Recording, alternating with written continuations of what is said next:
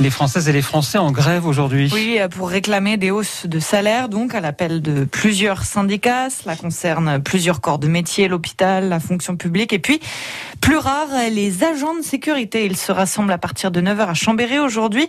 Pour le Focus Info de la rédaction, Julie Munch donne la parole à ces agents de sécurité. Il y a le salaire, bien sûr, qui cloche, mais il y a aussi le manque de considération dont ils souffrent et ça ne s'est pas arrangé avec la pandémie de Covid-19. Ils contrôlent le port du masque dans les magasins ou les passes sanitaires et ce, en première ligne dans un climat social très tendu, raconte Corinne, cette savoyarde et agent de sécurité depuis 5 ans. Moi, je sais que j'ai travaillé dans un supermarché euh, au tout début de la, la pandémie. Euh, j'ai eu beaucoup, beaucoup de conflits avec des personnes qui ne voulaient pas mettre le masque, qui m'ont eu jeté euh, leurs courses sur le visage. Euh, bon, j'ai un monsieur qui m'a carrément vidé son chariot euh, devant mes pieds. Et parfois, ça va plus loin. Stéphanie Grange déléguée syndicale à la CGT. Ça s'est passé au Vernet euh, pendant euh, l'Odyssée. Il y a deux agents de sécurité qui contrôlaient les passes sanitaires. Jusqu'à là, ben, ça paraît normal, parce que de toute façon, c'est des, des, missions qui nous ont été confiées. Et à ce moment-là, il y a un individu qui a sorti une arme ou qui allait chercher une arme parce qu'on l'a contrôlé, il pouvait pas pénétrer euh, au sein de cette animation. Et il est revenu, il a tiré sur les agents de sécurité. Donc euh, c'est vrai que, vous voyez, ils risquent quand même euh, leur vie, ces personnes qui sont sur le terrain. Deux blessés à la main et au ventre, des cas extrêmes, certes, mais qui reflètent un risque constant que les agents de sécurité ressentent au quotidien.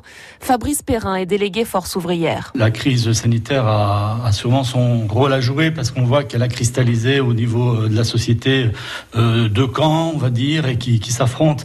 Et ben, l'agent de sécurité, souvent, il se trouve mêlé entre, entre ces deux camps. On les prend aussi un peu pour cible. Et ce risque supplémentaire, les missions qui s'ajoutent et qui ne se limitent pas d'ailleurs au contrôle des masques et des passes, eh bien ça se paie et mieux que le SMIC, s'indigne Stéphanie Grange. Ce qu'on trouve assez euh, dramatique, c'est qu'on s'est fait dépasser par le SMIC avec toutes les, on va dire, les exigences du métier qui nous incombent, les cartes professionnelles aujourd'hui, tous les risques du métier aussi. Par rapport aux risques, même si l'argent ne résout pas tout, il y a quand même euh, ce manque de considération financière qui est, qui est présente. Et pas que, pas que la considération financière, je pense. Ces professionnels veulent aussi redorer l'image du métier d'agent de sécurité face aux difficultés actuelles à recruter. Le Focus Info, le, portage, le, le reportage long format de la rédaction est signé Julie Munch. Julie qui vous a mis toutes ces infos par écrit à lire sur francebleu.fr.